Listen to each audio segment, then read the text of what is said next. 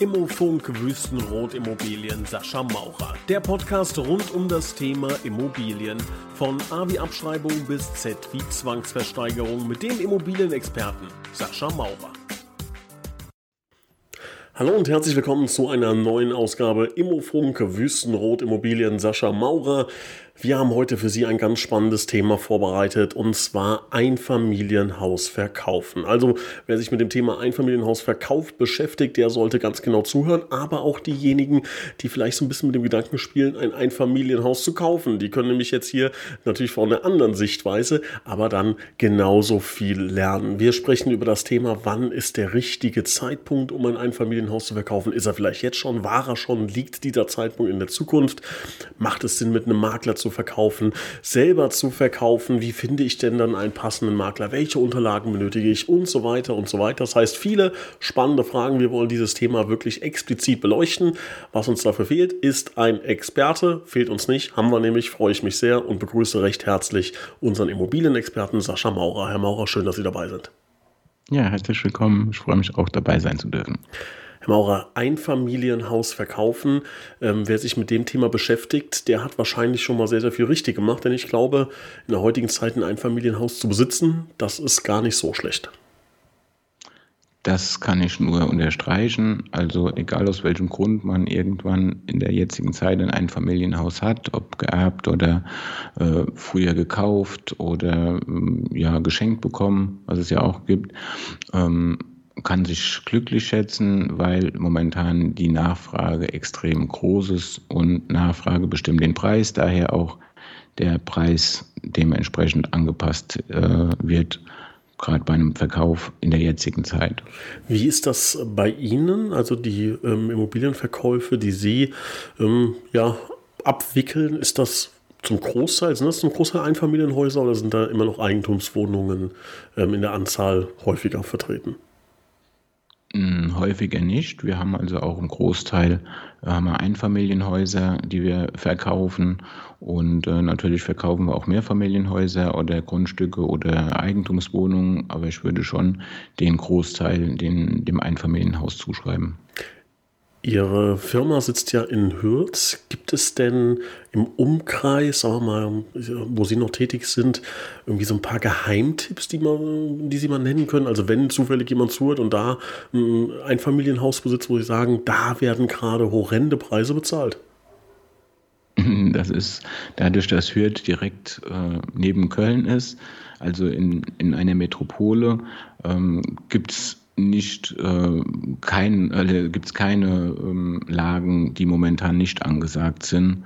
Also kann ich jedem den Tipp geben, wenn er an Verkauf denkt, äh, in, im, im, im Bereich, wo wir tätig sind, äh, da auf jeden Fall an Verkauf zu denken, wenn es die, äh, ja, die Lebenslage zulässt oder in absehbarer Zeit äh, ansteht oder anstehen könnte. Jetzt könnte man ja sogar noch ein bisschen spekulieren und könnte sagen, ja, jetzt haben wir aktuell sehr, sehr hohe Preise, kann aber natürlich auch sein, dass die Preise noch weiter steigen. Wie ist da so Ihre Tendenz? Also meine persönliche Tendenz ist, dass die Preise weiter nach oben gehen vielleicht nicht mehr so wie in den letzten drei, vier Jahren, äh, so exorbitante Steigerungen. Aber es gibt auch andere Meinungen, logischerweise wie meine, die sagen, durch Corona äh, kann man sowieso nicht voraussehen, länger wie vier Wochen und irgendwann wird, werden die Immobilienpreise stagnieren oder gehen zurück. Aber meiner Meinung nach sind das ähm, ja, logische Schlussfolgerung aufgrund der Nachfrage, aufgrund der äh, Situation der letzten Jahre. Ähm, die Bevölkerung in Deutschland hat sich ähm, vermehrt. Man bräuchte viel mehr Wohnraum, der ähm, nicht geschaffen wird. Also ist die Nachfrage bleibt groß und äh, von daher geht meine Meinung äh, nach dahin, dass die Immobilienpreise weiter nach oben gehen. Und liebe Zuhörer, wenn Sie sich jetzt fragen, Moment mal, also auf der einen Seite äh, ist ein guter Zeitpunkt zum Verkaufen, auf der anderen Seite ähm, können wir vielleicht davon ausgehen, dass die Preise noch steigen. Woran liegt das? Da vielleicht einfach zur Erklärung. Ähm, das ist ein bisschen wie an der Börse. Ja? Also Sie müssen sich vorstellen, dass es natürlich diesen absoluten Höchstpunkt gibt, den könnten sie theoretisch treffen.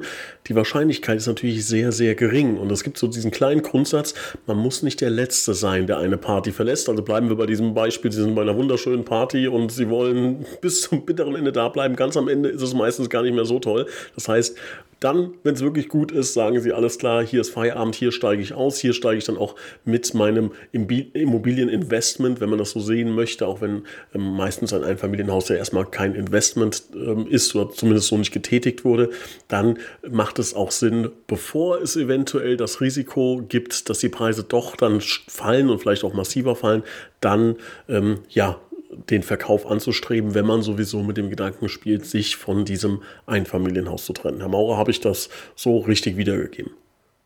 Das kann man so unterstreichen. Kann man so unterstreichen, das ist schon mal gut. Dann atme ich tief durch. Dann kommen wir direkt zur nächsten Frage, die natürlich sehr wichtig ist ähm, und die auch viele Leute beschäftigt. Und ich glaube, da gibt es auch ein falsches Bild in der, in der Öffentlichkeit. Immer wieder liest man irgendwie keine Makler, um Gottes Willen, nein. Und äh, gibt es ja irgendwie ähm, aufgrund von ein paar schwarzen Schafen, die es äh, unter ihren Kollegen gibt, ein, ein Ruf wird da angehaftet, der vielleicht gar nicht berechtigt ist. Und daher jetzt anschließend meine Frage, verkaufe ich privat oder nehme ich einen Makler? Ich glaube, dass Ihre Meinung natürlich jetzt ein bisschen eingefärbt ist, aber versuchen Sie das mal wirklich äh, neutral aus einer Verkäufersicht zu sehen.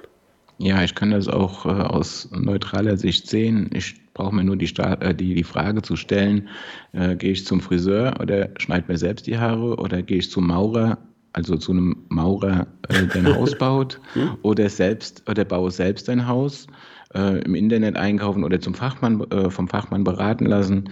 Es gibt für viele äh, viele Sachen zwei Möglichkeiten. Ich persönlich würde immer zu einem Fachmann äh, seines Faches gehen. Äh, von daher ich würde auch zum Makler gehen, unabhängig, dass ich jetzt Makler bin.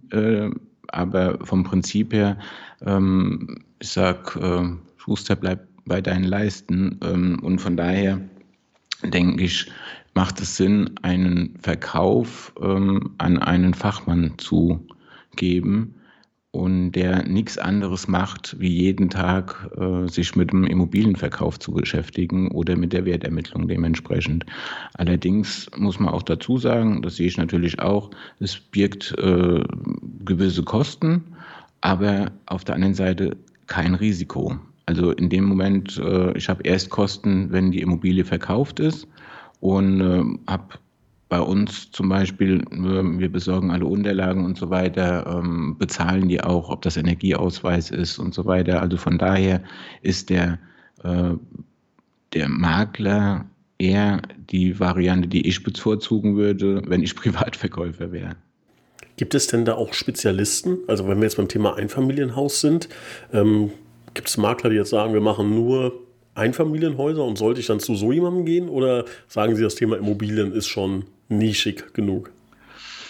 Mm, ich würde, also ich kenne keinen keinen Makler und ich kenne aus den letzten Jahren durch mein Netzwerk äh, sehr viele Makler, aber ich ich kann keinen sagen, der sich auf Einfamilienhäuser spezialisiert hat und keine Eigentumswohnungen verkauft oder keine Mehrfamilienhäuser.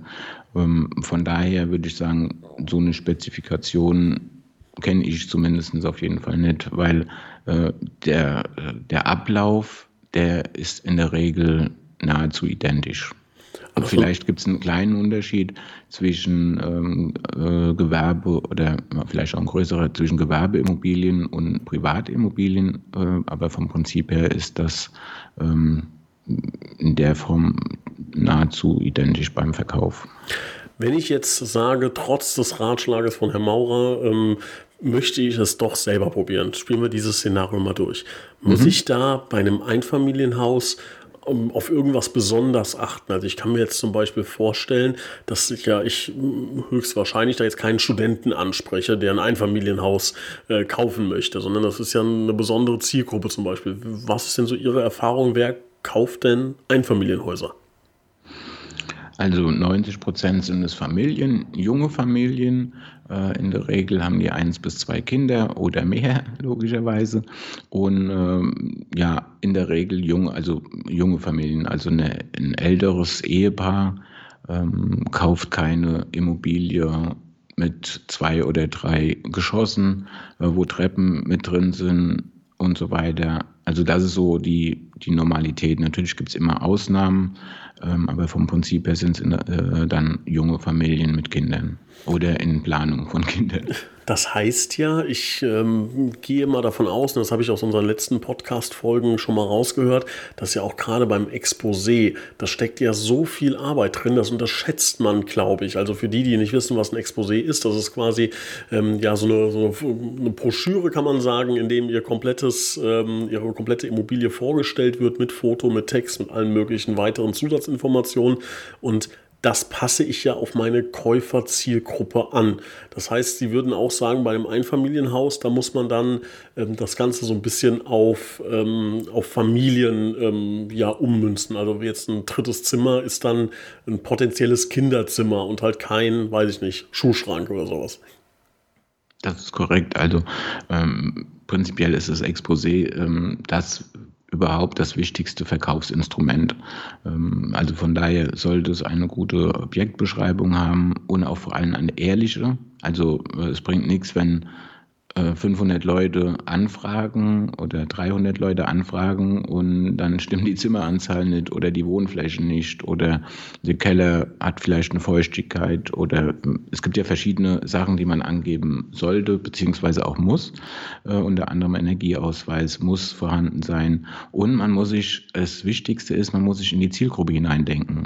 Also man sagt, wie man so schön sagt, der, der Wurm muss dem Fisch schmecken, nicht dem Angler. Also von daher, ähm, auch wenn es mein Haus ist, als Verkäufer äh, muss ich mich in die Situation rein äh, versetzen, was braucht der, der mein Haus kaufen möchte. So, und Emotionen, äh, Emotionen schaffen. Es gibt viele äh, Faktoren, ob das Fotos sind, die bei gutem Wetter gemacht werden sollen äh, oder müssen sogar meine, meiner Meinung nach. Und äh, die ganze Präsentation von Lage, Erneuerungen und so weiter gehört halt alles in ein Exposé rein. Und auch, dass die Familien oder beziehungsweise die Käufer, Interessenten wissen, wie weit ist es weg vom Kindergarten. Ähm, ja, also bei uns haben die Objektbeschreibungen mindestens eine, gewisse, also eine gewisse Mindestanzahl an Zeichen und äh, dass man wenige Abkürzungen benutzen sollte. Ähm, ja, also so mal vom Prinzip her ist das mal der, der Überblick, was man so für, nur vom Exposé sagen kann. Wie würden Sie denn ähm, so dieses Traum-Einfamilienhaus beschreiben, was aktuell so absolute Maximalpreise erzielt? Also jetzt mal losgelöst von, äh, keine Ahnung, hat Madonna drin gewohnt, ja, sondern so ganz normales Einfamilienhaus, aber welche, ähm, neudeutsch würde man Features sagen, ähm, hat das denn? Irgendwie eine offene Wohnküche oder zum Beispiel? Ähm, was ist denn so Ihre Erfahrung, was aktuell unfassbar gut ankommt? Also dadurch, dass wir bei unserer äh, Wertermittlung, die übrigens kostenlos für jeden Interessenten oder beziehungsweise für jeden Hausverkaufsinteressenten ist, äh, machen wir auch eine Objekt- und Standardanalyse und können das daher wirklich extrem gut sagen. Der Haupt ähm, der Hauptsuch, ähm, äh, das Hauptsuchprofil sieht eigentlich vor, dass es äh, ab 130 Quadratmeter und mindestens fünf Zimmer hat das Haus. Also das sind mal so die groben Eckpunkte. Wenn sie in dem, ähm, ja, in dem Suchprofil schon drin sind, ist es perfekt, weil dadurch hat man, also in dem Fall hat man die höchste Anzahl an ähm, Nachfrageinteressenten und das ist, glaube ich, auch nicht unbedingt äh, gebietsabhängig. Das ist äh, dem geschuldet, dass die meisten mit zwei Kindern planen. Also wenn man sich mit Interessenten unterhält, weiß man, das eine ist da, das zweite soll noch kommen oder es ist noch keins da und sie planen mit zwei. Also von daher sind dann die, die fünf Zimmer, also sprich Wohnzimmer, Schlafzimmer plus zwei Kinderzimmer und dann noch ein Büro für Homeoffice oder äh, für ein Bügelzimmer oder so.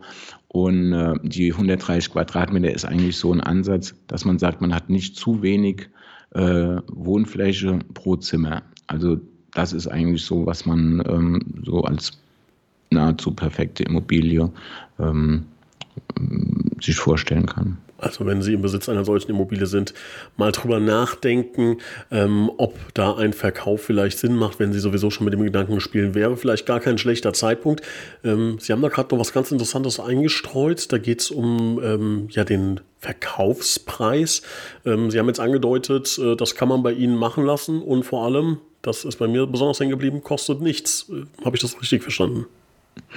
Das ist äh, korrekt, das habe ich gesagt, das haben Sie auch richtig verstanden.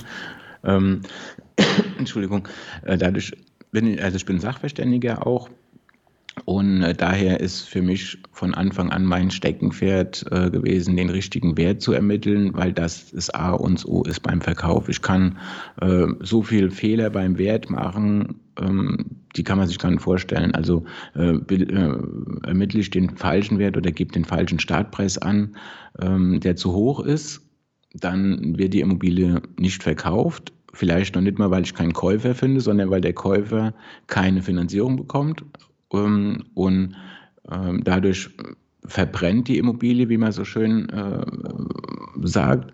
Auf der anderen Seite ist natürlich die Gefahr, wenn man es zu niedrig anbietet, die Immobilie, dann laufen einem die Türen ein und man hat zehn Interessenten oder 15, 20, wie viel auch immer und die Immobilie wird, äh, hätte können äh, teurer verkauft werden.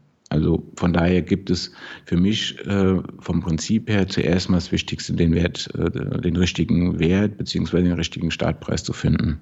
Ja, und eine Sache möchte ich da nochmal ganz kurz vertiefen, liebe Zuhörer. Das ist nämlich wirklich wichtig. Man kann ja sehr schnell auf den Gedanken kommen, ich war jetzt beim Herrn Maurer und er sagt mir, meine Immobilie ist 450.000 Euro wert.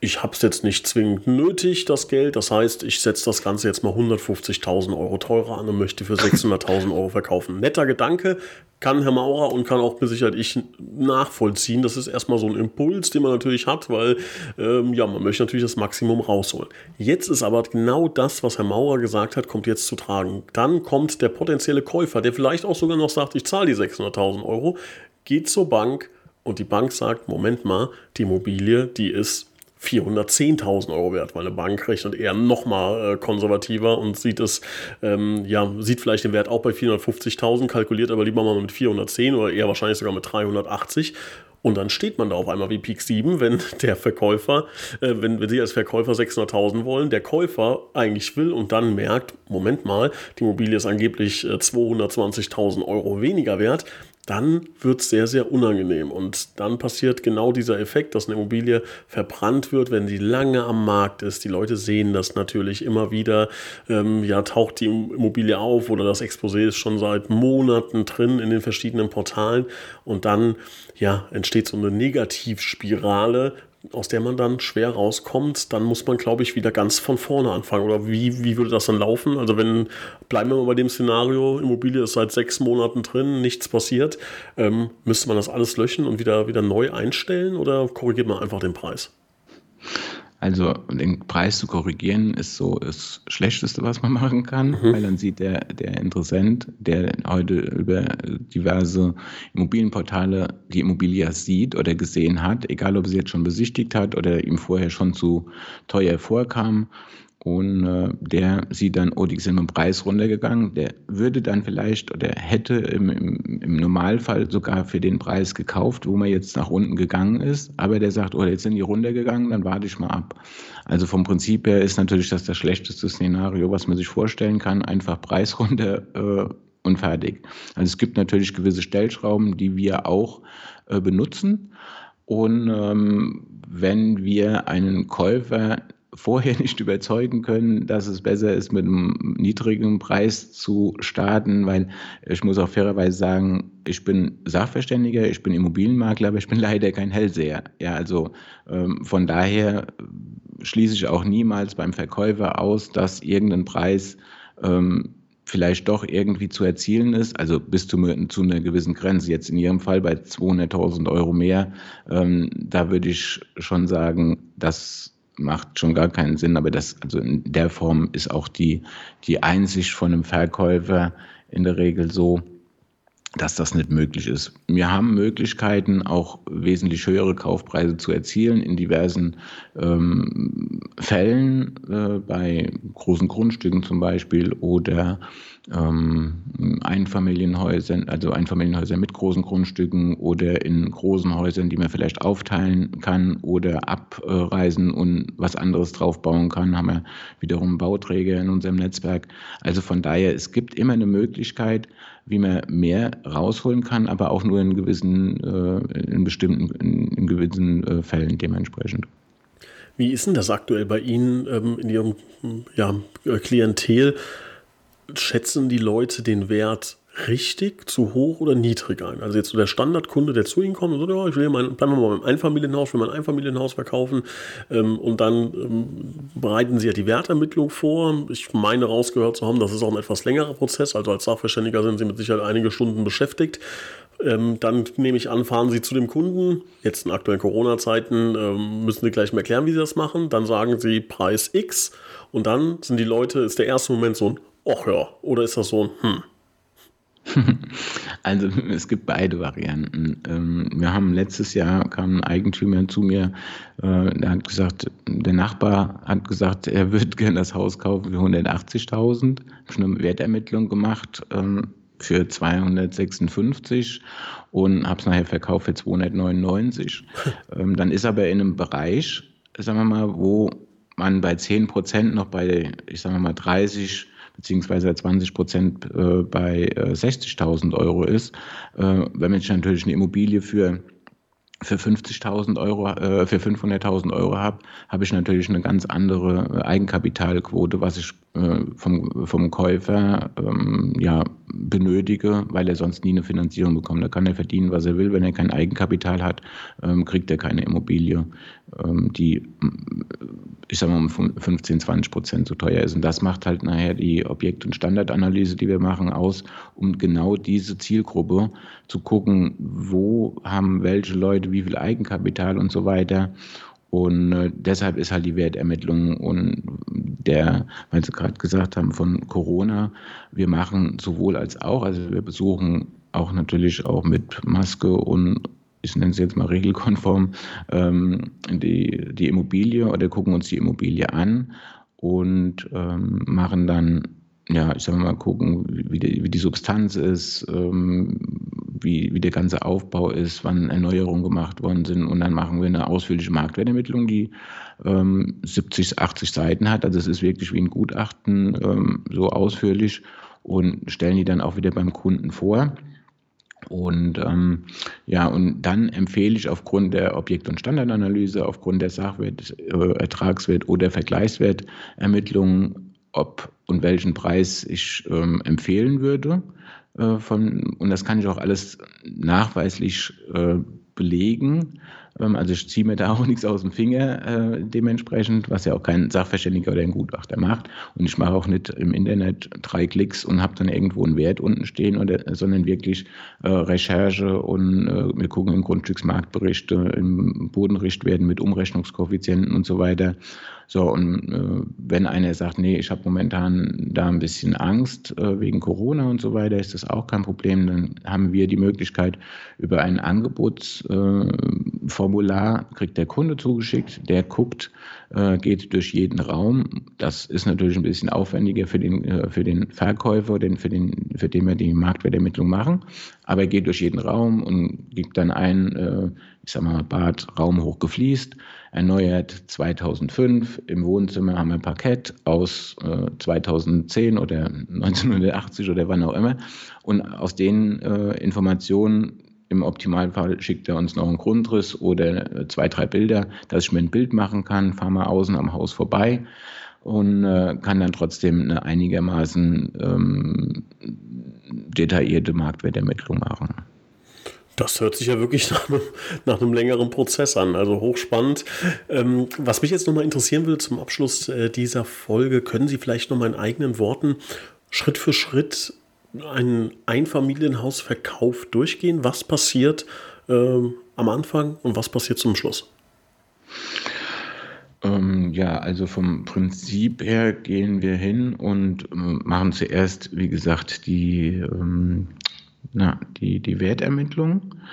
Dann, wenn wir den Auftrag äh, dementsprechend bekommen, dann äh, besorgen wir sämtliche Unterlagen, also von ähm, von der, ähm, von der Bauakteneinsicht über Energieausweis, Wohnflächenberechnung machen wir in der Regel neu, weil sie vielleicht äh, etwas angebaut haben oder Balkon oder Terrasse vergrößert haben oder was auch immer.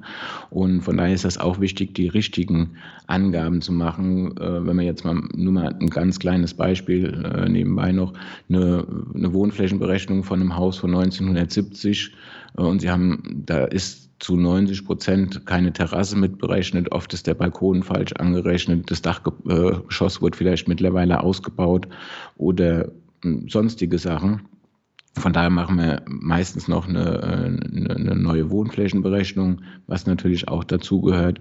Äh, dann machen wir professionelle Fotos, äh, eventuell mit Drohnenflug ähm, dementsprechend, ähm, machen dann Exposé. Ja, und von daher dann die Veröffentlichung in den gängigen Medien. Bei uns ist natürlich auch durch das Wüstenrot-Netzwerk, durch die Württembergische und die äh, Bausparkasse äh, geht unser Newsletter raus, dass wir halt auch vorgemerkte Kunden haben und äh, ja, Kapitalanleger eventuell je nach Immobilie. Und äh, dann startet man dann dementsprechend mit dem Verkauf dann nach, danach sind die Anfragen, ich sage mal, wir starten zum Beispiel meistens freitags, dann haben die Leute am Wochenende Zeit, sich das anzuschauen. Dann kann es auch schon mal sein, dass wir sonntags 200 Anfragen bearbeitet haben, also sprich ähm, rund um die Uhr, mit ein bisschen Schlafzeit vielleicht. Und ähm, äh, Besichtigungstermine dann vereinbaren, koordinieren und logischerweise durchführen. Einzeltermine wohlgemerkt, also keine Massenbesichtigungen. Ähm, geht momentan sowieso durch Corona nicht, davon mal abgesehen, weil das einige Kollegen doch machen oder gemacht haben. Ja, was natürlich ein ganz wichtiger äh, Aspekt ist, ist die Finanzierung der Interessenten prüfen. Also sprich prüfen, verstehe ich, richtig prüfen und nicht, äh, wenn einer heute ankommt oder oft kommen ja äh, Interessentennamen haben Finanzierungszertifikat. Das genügt in der Regel nicht, weil wenn wir jetzt mal auf ihr Beispiel mit dem Haus zurückkommen. Ich habe einen Kunden gefunden von 600.000 Euro. Der kommt auch mit einem, Zertifizierungs-, äh, mit einem Finanzierungszertifikat und hat das sogar für 600.000 Euro, ähm, weil er sich vor einer Woche ein anderes Haus angeguckt hat für 600.000 Euro. Und äh, das heißt aber noch lange, dass er die Finanzierung bekommt. So, also da sind viele äh, oder einige Sachen, die man, die man noch zusätzlich berücksichtigen muss in der Finanzierungsphase oder um den Interessenten äh, dann letztendlich auch auszuwählen und zu bestimmen. Ja, als nächstes wird dann der, wenn die Finanzierungsbestätigung von diesem Haus von der Bank vorliegt, wird man dann beim mm, Notar einen Kaufvertrag vorbereiten oder mit dem Notar einen, Kauf, einen Kaufvertrag vorbereiten, allerdings auch mit Besonderheiten, also Einbauküche, mm, diverse Fehler, muss ich irgendwas reinschreiben, dass ich nachher keine bösen, böses Erwachen habe und der Verkäufer bezahlt den Kaufpreis, äh, der Käufer bezahlt dem Verkäufer den Kaufpreis nicht komplett oder äh, will nachher irgendwas zurückhaben, äh, hat das Haus vielleicht einen Kamin, also einen, einen, Kaminofen, wann ist der Übergabetermin, wann muss besenrein geräumt sein? Und das, das Ganze drum und dran dann vorbereiten, dann Beurkundungstermin vereinbaren, damit alle Interessenten oder beziehungsweise die, die Beteiligten da auch äh, Zeit haben und ja, nach Kaufpreiszahlung dann dementsprechend die Schlüsselübergaben machen. So, in dem Moment, wir machen noch die Schlüsselübergaben mit, was einige Makler nicht machen, äh, weil das offiziell ist ja der Auftrag erledigt, wenn, der, wenn die Tinte beim Notar trocken ist. Aber vom Prinzip her ähm, machen wir dann auch noch die Schlüsselübergabe. Das ist wirklich eine saubere äh, Geschichte ist. Äh, die Käufer kriegen dann noch ihre, ähm, ihre Unterlagen nochmal komplett in einem Ordner. Also von daher, dass alle wirklich nachher äh, zufrieden sind. Sowohl Käufer, Verkäufer und auch wir. Herr Maurer, ich habe schon eine Panikattacke vom Zuhören. Also, liebe Hörer, wenn es Ihnen ähnlich geht, suchen Sie sich einen Experten, wenn Sie das nicht wirklich alles selber können. Da stecken so viele äh, Fallstricke, so viele ähm, potenziell schlaflose Nächte, so viel Ärger ähm, könnte da auf Sie zukommen. Also wenn Sie da wirklich kein Experte sind oder keine Expertin, dann suchen Sie sich einen Fachmann, eine Fachfrau, mit dem oder der Sie ähm, sehr gut klarkommen und der Sie auch vertrauen. Und dann ähm, wird das, glaube ich, eine runde Sache. Herr Maurer, ich bedanke mich recht herzlich für Ihre Zeit, für die super spannenden Hinweise, für die tollen Tipps. Ich ähm, hoffe und glaube, dass äh, viele was mitnehmen konnten und ähm, ja, bin auf Ihre nächsten Ratschläge gespannt in der nächsten Ausgabe Immofunk Wüstenrot Immobilien. Sascha Maurer, vielen Dank, Herr Maurer. Ja, eins noch zum Schluss. Gerne. Egal, die Zuhörer, egal ob sie äh, vornherein sagen, okay, ich verkaufe meine Immobilie privat oder beschäftige mich mit dem Makler. Lassen Sie sich bitte einmal beraten, egal jetzt von welchem Makler, aber das kann ich nur jedem an die Hand geben und zu 80 Prozent der Makler machen jede Beratung kostenlos und von daher danach kann man immer noch entscheiden. Beim ersten Gespräch ist man zu nichts verpflichtet, aber man hat einen Eindruck, was alles für äh, Aufgaben auf einen wartet. Von daher in diesem Sinne schöne Tage, bleiben Sie gesund und äh, bis bald.